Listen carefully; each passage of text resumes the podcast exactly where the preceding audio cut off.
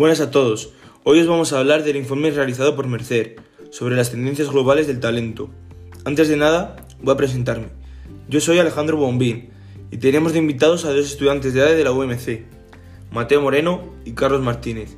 Pues bien, según el informe Tendencias Globales de Talento 2021 de Mercer, las empresas españolas estarán centradas en transformar su modelo operativo para adaptarse al nuevo entorno y ser más ágiles, además de incentivar a sus profesionales para que adquieran nuevas habilidades. En la encuesta de 2021 han participado 74 líderes de recursos humanos en España, los cuales resultan que las prioridades principales de las empresas para la gestión del talento son las siguientes. Transformar la organización, adaptar la forma de trabajar y desarrollar nuevas habilidades. La confianza y la empatía por parte de la dirección son los nuevos cimientos del éxito a largo plazo. Ejemplos de esta nueva filosofía empresarial como alinear los beneficios con las prioridades del negocio, eliminar las desigualdades de género, ofrecer flexibilidad y bienestar y mejorar la experiencia del empleado. Bueno, Carlos, coméntanos tú qué conclusiones has sacado sobre esto. Hola a todos, yo soy Carlos. Pues bien, la catástrofe provocada por el COVID ha cambiado muchas costumbres dentro de las empresas a nivel mundial, generando un nuevo enfoque de los recursos humanos. Nuestro país no es ajeno a todas estas nuevas medidas e intentará enfocarlas en un mejor uso de, cara a las plantillas del futuro de las empresas.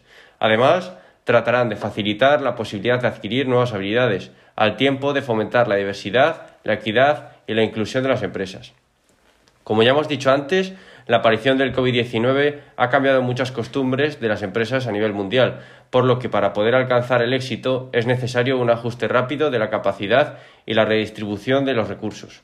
En el futuro, la transformación del modelo operativo será un gran paso adelante, pero la digitalización de las empresas seguirá siendo un factor clave.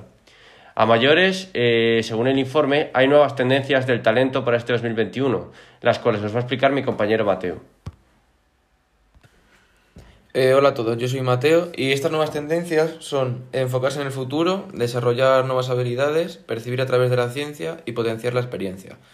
Empezando por la primera, se prevé que para el futuro se alineen los modelos de negocio con un modelo de múltiples grupos de interés, ya que los mercados serán menos volátiles, liberando la atención y la inclusión de problemáticas por la diversidad y la igualdad de género.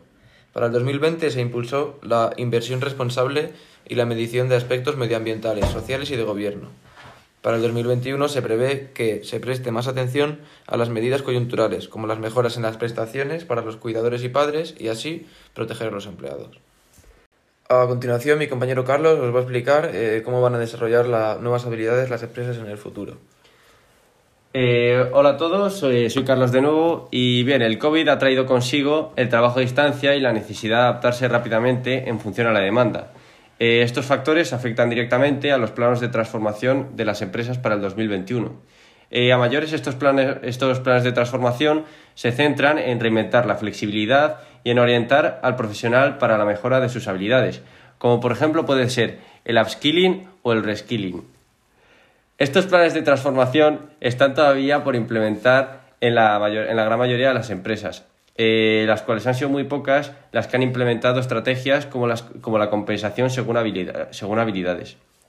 Esto se debe a ciertas barreras que dificultan la transformación de las plantillas, como por ejemplo el, el establecimiento de prioridades que distraen en los objetivos de negocio, las limitaciones presupuestarias o la disminución de la motivación de los empleados.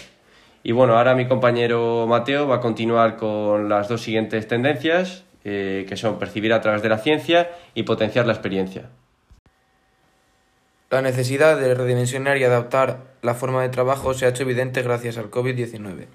Es sobre todo la ciencia de análisis de datos la que permite centrar los esfuerzos para mejorar más efectivamente las carencias de las empresas. Mediante el análisis predictivo, el área de recursos humanos ha podido obtener información operativa sobre el 2020 Ahora, en 2021, Recursos Humanos puede centrarse en las perspectivas de futuro, mejorar las capacidades analíticas y apoyar la planificación estratégica de plantillas, relacionar la productividad y el trabajo flexible o darle más importancia a la adquisición de habilidades. Eh, por último, para potenciar la experiencia, en los últimos años se han ido añadiendo las mejoras a la hora de mejorar, potenciar la experiencia.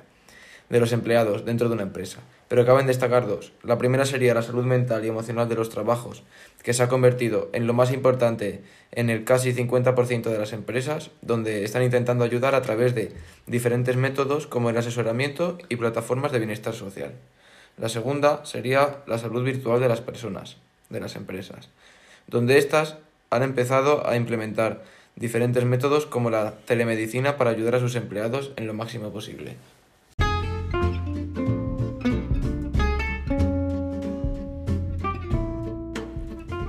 Bueno, pues muchas gracias por haber escuchado la charla de mis dos amigos y buenos compañeros, Carlos y Mateo. Así que esperemos que os haya gustado y os seguiremos esperando en nuestros siguientes podcasts. Saludos y muchos besos.